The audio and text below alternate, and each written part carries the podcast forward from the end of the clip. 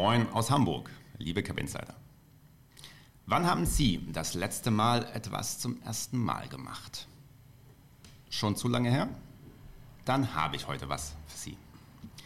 Die Segel sind gesetzt, springen Sie auf. Es geht zu neuen Ufern. Mein Name ist Markus Hujara, CMO von Cap Insight und mit mir auf der Brücke sitzen Hanno Taminga und Dr. Richard Häuser von New Shore Invest. Richard, Hanno, schön, dass ihr da seid. Moin, moin. Moin. Danke, dass wir da sein dürfen. Wir werden heute über digitale Schiffinvestments sprechen. Unsere Hörer werden im besten Fall insbesondere erfahren, wie neue digitale Investitionsformen gerade jetzt ganz bestimmte Schiffe für Privatanleger interessant machen.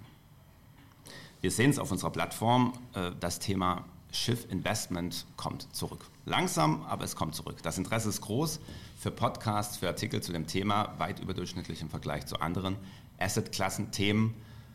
Gleichwohl, wenn man sich den Hamburger Hafen anschaut, hat man manchmal das Gefühl, dass die Schifffahrt an Relevanz verliert. Ist die globale Schifffahrt ein Auslaufmodell? Äh, nein, das kann sie gar nicht, weil die Schifffahrt ganz essentiell für unsere moderne Gesellschaft ist. Das geht damit los, dass 90 Prozent des Warenverkehrs, ähm, des weltweiten Warenverkehrs über das Medium Schiff transportiert wird. Und das liegt ganz einfach in der Natur der Dinge. 70 Prozent des Planeten ist mit Wasser bedeckt. Ähm, die großen Bevölkerungsballungsgebiete, alle großen Städte haben irgendwie Wasserzugang das Soja für, für den Tofu, den wir mittlerweile so gerne essen, kommt aus Südamerika. Ähm, Bananen aus Mittelamerika. Wir trinken täglich Kaffee, der wächst nicht im Schwarzwald. Ähm, wir haben gerne unser Smartphone in der Hand, das kommt aus Asien. Alle Flachbildschirme kommen in erster Linie aus Korea. Also Schifffahrt ist ähm, äh, in dem Volumen, was es heute darstellt, gar nicht wegzudenken. Wenn das so wäre, dann ständen wir wahrscheinlich vor leeren Supermarktregalen. Im Prinzip sagst du, aus einer globalisierten Welt ist die Schifffahrt äh, nicht wegzudenken. Jetzt gibt es ja so kleine Gegenbewegungen hier und da, auch in meiner Bubble, wo es jetzt plötzlich darum geht, mehr auf lokale Produkte zu gehen, äh, selbst Dinge anzubauen und ähnliches. Also ist das ein Thema tatsächlich, das auch die Schifffahrt spüren könnte, also der, der Weg weg von Globalisierung?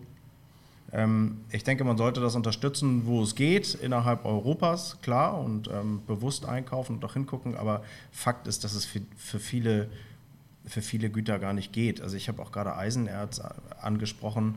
Ähm, ThyssenKrupp holt und Stahl ist auch nicht wegzudenken, geht gar nicht, dass wir, ähm, dass wir Immobilien, Schiffe, Autos etc. pp. irgendwie ohne Stahl bauen können. Und das Eisenerz dafür holen wir da kommt es nun mal vor, das hat die Welt so vorgesehen, die Natur so vorgesehen, es kommt nun mal aus Brasilien und aus Australien. Ähm, und auch das ist erstmal nicht substituierbar. Ähm, ähm, und dann ist es auch immer ein bisschen, auf welches Segment man guckt. Also gerade wenn wir, wenn wir davon sprechen, wieder mehr in Europa zu produzieren und ähm, den lokalen Aspekt zu fördern, äh, dann profitieren da andere Segmente von, zum Beispiel der Kurzstreckenverkehr, äh, das sogenannte Coaster-Segment, was innerhalb Europas äh, fährt und eigentlich ähm, so ein bisschen das Backbone auch des europäischen Verkehrs ist, weil es gibt gewisse Dinge, die sind einfach zu groß und zu voluminös, um sie mit dem LKW abzufahren. Deswegen stemmt auch tatsächlich das Schiff fast 50 Prozent des europäischen Warenverkehrs. Und diese Segmente werden ja von der lokalen Philosophie natürlich auch irgendwie profitieren. Auch über dieses Segment, das du angesprochen hast, werden wir noch sprechen können. Ähm, an dieser Stelle müssen wir auch über die Vorbehalte in diesen Wirtschaftszweig zu investieren sprechen. Es ist nicht verwunderlich, äh, vor knapp zehn Jahren haben viele Privatinvestoren doch äh, viel Geld verloren in Schiffinvestments. Was ist inzwischen strukturell passiert, dass dieses Thema so nicht mehr passiert? Ja, das ist, glaube ich, nicht nur eine Frage der Struktur, sondern auch, glaube ich, des, des, des Mindsets, sowohl auf räderseitig als auch auf investorenseitig. Ähm, wenn wir letzteres erstmal aufgreifen, also die Investorenseite uns anschauen, dann ist es die, dass sie natürlich die Vorbehalte schlichtweg da sind und wahrscheinlich ob dieser Vorbehalte und des schlechten Rufs, den sich die Assetklasse Schifffahrt ähm, leider verdient hat, muss man sagen, in dieser Zeit, also zehn Jahre und mehr, ähm, haben wahrscheinlich viele Räder dann auch die Finger davon gelassen, Schiffsinvestments an den Endverbraucher sozusagen anbieten zu wollen und auflegen zu wollen, solche Investments. Auf Räderseite hat natürlich eine Marktbereinigung stattgefunden. Es gibt nicht mehr die, also nicht mehr, zumindest nicht alle Räder, die da vor zehn Jahren äh, und mehr ähm, tatsächlich Schiffsfonds aufgelegt haben. Strukturell ist es auch so, dass, dass die Struktur, also mal rein rechtlich gesehen, an der hat sich tatsächlich nichts geändert. Die wird weiterhin als GmbH und KKG jedes einzelne Schiff aufgelegt. Ähm, was sich hingegen geändert hat, ist durch, äh, dass, dass die sogenannten Weichkosten äh, stark reduziert werden können.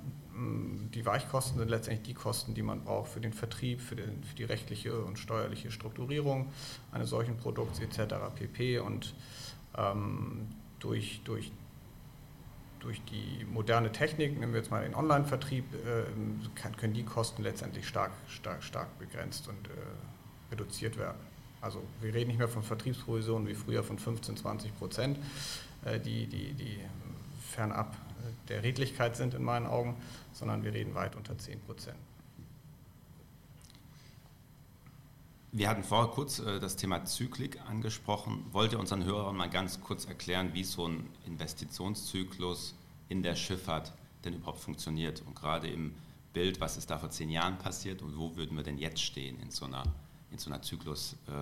Ähm, ja, was wir ähm, zum Thema Schifffahrtszyklus, was wir die letzten 10 oder 20 Jahre gesehen haben, also ein, ein sehr starker Anstieg und dann ein Zusammenfall der Charterraten und Schiffswerte, ist tatsächlich jetzt nicht so was Ungewöhnliches. Ähm, Schifffahrt ist ein sehr zyklisches Geschäft auf allen Zeitebenen, auch langfristig.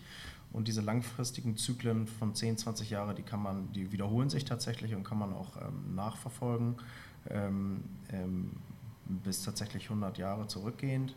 Ähm, das hängt damit zusammen, dass äh, die Nachfrageseite bei Schifffahrt, also die Nachfrage nach zu transportierenden Gütern, äh, ähm, ähm, sehr, sehr flexibel, sehr, sehr, sehr schnell, sehr, sehr sensibel reagiert. Siehe Corona, siehe auch 2008, aber im positiven Sinne, äh, siehe auch Anfang der 2000er Jahre, wo der ja im Prinzip den, den Beginn des Schifffahrtsbooms auch ähm, äh, erklärt, äh, dass China und auch gerade Indien plötzlich alles an Waren in sich aufgesogen und exportiert haben, ähm, was es gab.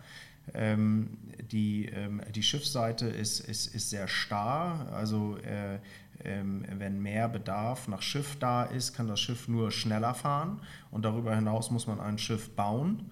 Ähm, äh, und das dauert mit der Investitionsphase und bis es abgeliefert ist immer zwei, drei Jahre. In der Zeit kann man keine weiteren Schiffe einfach aus dem Boden stampfen und da übersteigt einfach die Nachfrage das Angebot und es kommt zu einer ja, wahnsinnigen Preisanstiegsrallye und ähm, das gleiche passiert dann auch umgekehrt, äh, obwohl die Nachfrage, sage ich mal, in den letzten Jahren im Durchschnitt immer konstant bei 3, 4, 5 Prozent äh, plus, also Wachstum im Jahr war, ähm, ähm, wegen dieses Schwingfaktors der Angebotsseite äh, kann es dann passieren, wenn diese Schiffe dann irgendwann mal alle gebaut und in den Markt kommen, dass es einfach zu viele gibt, ähm, die man auch nicht mehr so ohne weiteres aus dem Markt nehmen kann. Das ginge dann nur durch Verschrottung. Man kann das kurzfristig ein bisschen steuern, indem man ein paar Schiffe auflegt, die dann nichts verdienen, beziehungsweise man Schiffe langsamer fahren lässt. Ähm, äh, aber eigentlich gegen so ein Überangebot äh, kann man kurzfristig nichts tun, kann man nicht gegensteuern, sondern das muss sich auf natürliche Art und Weise über 10, 15 Jahre abbauen. Und wenn man das jetzt mal zurück betrachtet auf 2008, 9, 10, auch bis 11, 12, wo die meisten Schiffe abgeliefert wurden, sind wir jetzt tatsächlich an so einem Punkt des Zykluses, wo wir ein historisch niedriges äh, Orderbuch haben, also für neue Schiffe. Ähm, äh, die Nachfrage Globalisierungswachstum nach zu transportierenden Gütern ähm, ist in der Zwischenzeit nicht stagniert.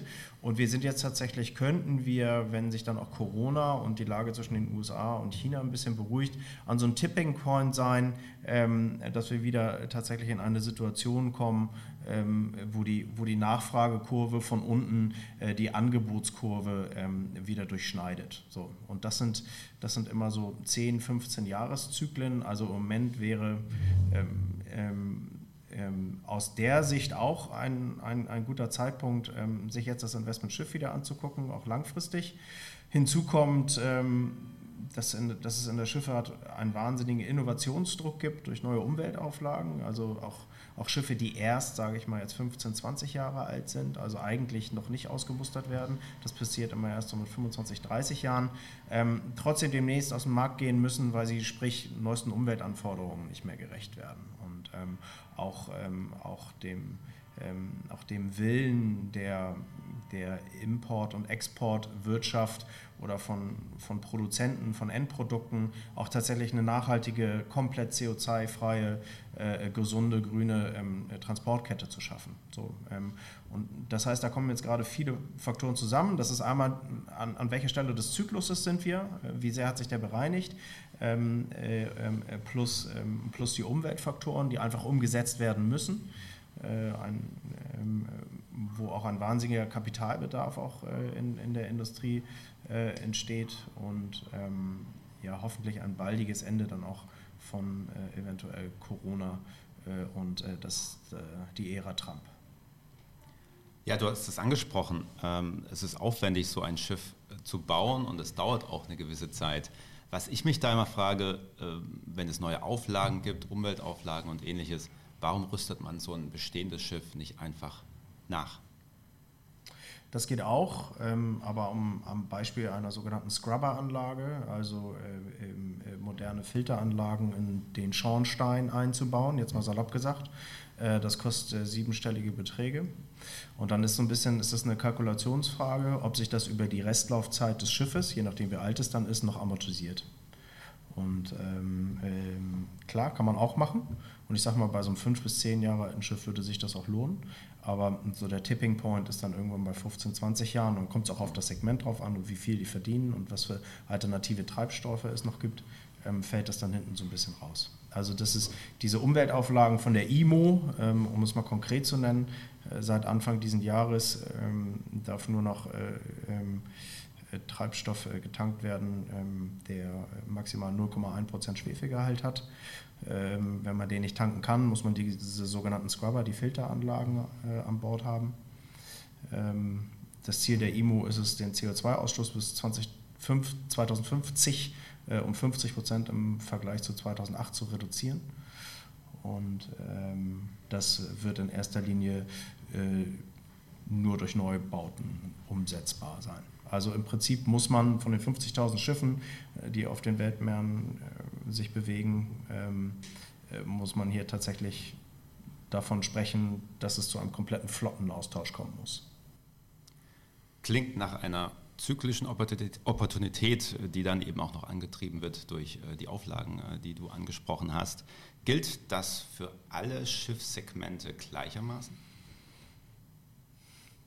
Also da sind ähm, ähm, manche sind ein bisschen weiter, ähm, manche ein bisschen hinterher. Da müssen wir da muss man auch sich die jeweiligen Schiffssegmente angucken. Äh, was ist das Durchschnittsalter der Flotte? Ähm, wie viele neue Schiffe wurden da trotzdem Anfang der 2010er Jahre noch gebaut, etc. pp. To cut a long story short, ähm, das ist so ein bisschen das USP jetzt auch von UShore, dass wir durch unsere Expertise und durch unser Expertennetzwerk in der Lage sind, sag ich mal, the most promising, um es mal auf Englisch zu sagen, Segmente dazu die identifizieren, wo sich das jetzt schon lohnt. Also das wird Segment für Segment geschehen und manche Segmente sind schon ein bisschen weiter als andere.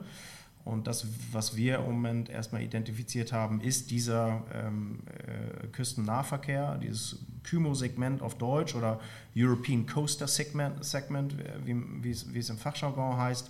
Äh, da haben wir tatsächlich den Fall, dass, ähm, ähm, dass äh, die, insgesamt die Flottenstruktur extrem alt ist. Also wir gucken da auf 45 Prozent der Flotte sind älter als 15 Jahre und 33 Prozent der Flotte sind älter als 25 Jahre. Und das bei einer Lebensdauer von, wie gesagt, maximal 25 bis 30 Jahren ähm, äh, hat, hat, hat das Segment einen, einen erheblichen Erneuerungs-, Innovationsbedarf. Und wie gesagt, gerade eingangs gesagt, ähm, der europäische Nahverkehr, nachfrageseitig von den Waren her, ähm, das ist ein ganz stabiles Segment gewesen in den letzten Jahren. Ähm, also wenn man sich den Index mal anguckt für dieses Segment, das ist ein dreieinhalbtausend Tonner. Äh, der Index, äh, der ist in, in den letzten anderthalb Jahren etwas über 3000 Euro äh, pro Tag für ein so ein Schiff gewesen. Während Corona ist der um 50 Euro in der Spitze mal 100 Euro runtergegangen, also auch während Corona relativ konstant. Und im Vergleich dazu, ähm, wir bieten einen sehr neuen, einen modernen Coaster an, das sind 4200 Tonner. Den haben wir zum Beispiel für 3800 während Corona-Krise schließen können, also beschäftigen können. Und ähm, das zeigt eigentlich, dass das ein, ähm, ein sehr stabiles Segment auf der Nachfrageseite ist und wie gesagt, wie eingangs erwähnt, durch neue Umweltauflagen und die, durch die veraltete Flottenstruktur ähm, ein wahnsinniges Innovation, Innovationspotenzial hat. Schauen wir uns eines dieser Coaster-Schiffe genauer an. Äh, ihr habt eines im Angebot äh, mit dem Kürzel RHAS5. Genau, also ausgesprochen tatsächlich RAS5. Ähm, Ursprung dieses etwas holprigen Kürzels ist äh, der Initiator dieser Neubauserie, äh, die Renos Arcon Ship Invest, abgekürzt eben RAS. Ähm, ähm, von denen es bisher fünf Neubauprojekte schon gibt, die tatsächlich sich im Bau befinden, die RAS 1 bis 4 und eben dann die RAS 5 und wir ähm, dürfen und letztendlich die Eigenmittel für die RAS 5 einwerben. Das Emissionsvolumen selbst ist, äh, beträgt 3,13 Millionen. Ähm, der Baupreis ist 8,88 äh, US-Dollar genau. plus die Baunebenkosten. Also Projektkosten sind bei ca. 8,6 Millionen Euro. Kann man aber alles genau ähm, der Projektkalkulation auf unserer Seite entnehmen. Hm? Was zeichnet die RAS 5 aus? Ja, also die RAS 5 ist, äh, wie schon gesagt, ein, ähm, ein, ein, ein, European Coaster Schiff der allerneuesten Generation. Ähm, äh, erfüllt, übererfüllt äh, alle neuesten Umweltauflagen. Also wir haben, wir können jetzt schon CO2-Werte vorweisen, die 16 Prozent niedriger sind ähm, äh, als für Auflagen, die erst 2025 ins Spiel kommen. Durch moderne Katalysatortechnik kann der kann der äh, Stickstoff, Stickstoffausstoß um 90 Prozent gesenkt werden. Ähm, das Schiff verbraucht 33 Prozent weniger Treibstoff als vorher und dann auch kein Heavy Fuel Oil, also dieses dieses Dreckszeug, auf gut Deutsch gesagt, ähm, was die großen Schiffe in die Luft blasen. Im Prinzip der, der, der Rest, der überbleibt, äh, wenn man alle anderen Raffinerieprodukte aus dem Erdöl gewonnen hat, dann bleibt Heavy Fuel Oil über und das ist das, was die Schiffe verbrennen oder bisher verbrannt haben. Ähm, die RAS äh, verbrennt, äh, verbrennt Biodiesel. Ähm, äh, die Maschine ist darauf ausgelegt, äh, ähm, äh, auch andere Ökobrennstoffe äh, zu verbrennen.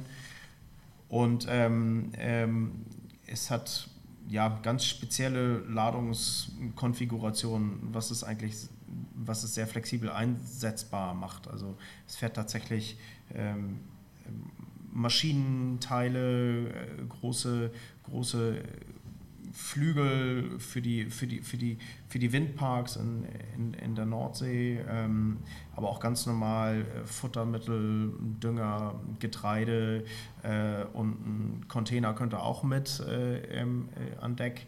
Und ähm, ja, es hat die Brücke vorne, damit die Sichtlinie äh, nicht so eingestrengt ist, dass man hinten, wie gesagt, sehr große Teile fahren kann.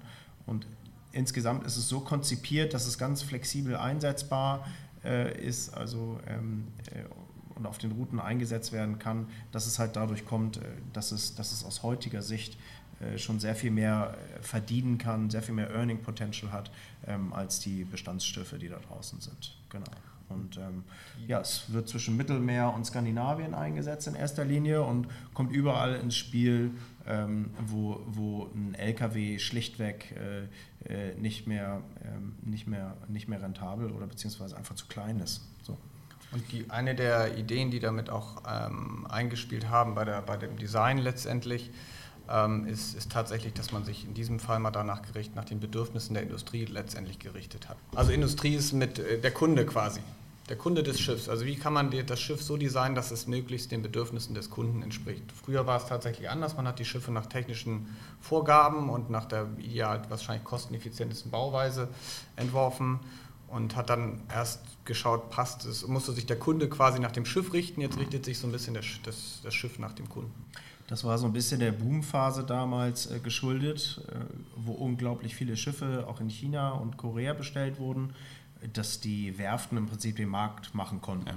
Die haben gesagt, es gibt, ähm, wir haben Produkt 1, 2, 3, 4, 5 und das nehmt ihr so in Serienausstattung oder ihr nehmt es halt nicht.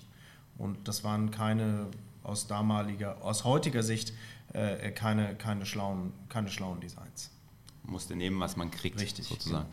Genau. Was bedeutet das? Also passt auf das Schiff dann einfach mehr drauf und, oder was sind so die Parameter, die Kundeninteresse rüberbringen? Es ist zum einen variabler, was, wie, wie Hanno schon gerade sagte. Also es ist nicht nur, dass man eine bestimmte Art von Gut fahren kann, also mhm. Warengut, sondern dass man möglichst viel fahren kann. Es ist also verschiedene Warengüter fahren kann. Ähm, also um Beispiel zu nennen, unter Deck liegt Getreide mhm. und an Deck steht ein Container und ein Windflügel. So. Und da kann man, hat man zwei, drei Ladehäfen und dann auch zwei, drei Löschhäfen woanders. Also es ist kombinierbarer mhm. mit, sag ich mal, einer Basisladung und dann mit Ladungen, die schlichtweg mehr zahlt pro Tonne deswegen ist es so wichtig, dass man variabel oder flexibel ist. Genau, das ist genau, ein Aspekt. Das, und der andere Aspekt hinsichtlich bezüglich der Bedürfnisse, den hattest du vorhin auch schon erwähnt, ist eben diese, diese Green Supply Chain, die in der, in, der, in der Großindustrie gerade immer mehr und mehr nachgefragt wird, dass tatsächlich man, ähm, der Großkonzern immer mehr und mehr nachschauen und gucken muss, dass er bis zu dem letzten, äh, bis zum letzten Glied in der Lieferkette möglichst äh, äh CO2-arm äh, ähm, tatsächlich seine Waren transportiert oder hergestellt bekommt. Und das ist eben, da ist die, da ist die RAS 5 oder ähm, natürlich mit, mit dem CO2-armen Ausstoß oder prädestiniert für. Also ein flexibles, günstiges, nachhaltiges Schiff. Richtig, genau. Und deswegen haben wir auch eine Drei-Jahres-Charter bekommen, mhm. die im Prinzip ähm, ja, die, ähm, die prognostizierte Rendite für die ersten drei Jahre, äh, natürlich ist es kein Gold, also ich darf absichert, sage ich jetzt mal trotzdem. Ähm, ähm, genau. Und äh, deswegen eigentlich wieder ein gutes Einstiegsmodell ist äh, ähm, für, für einen Privatinvestoren, der sich wieder an Schifffahrt trauen möchte.